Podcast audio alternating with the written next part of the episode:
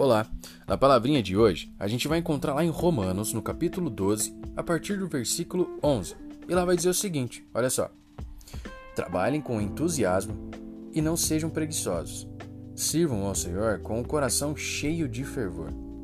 Que a esperança que vocês têm os mantenha alegres. Aguentem com paciência os sofrimentos e orem sempre.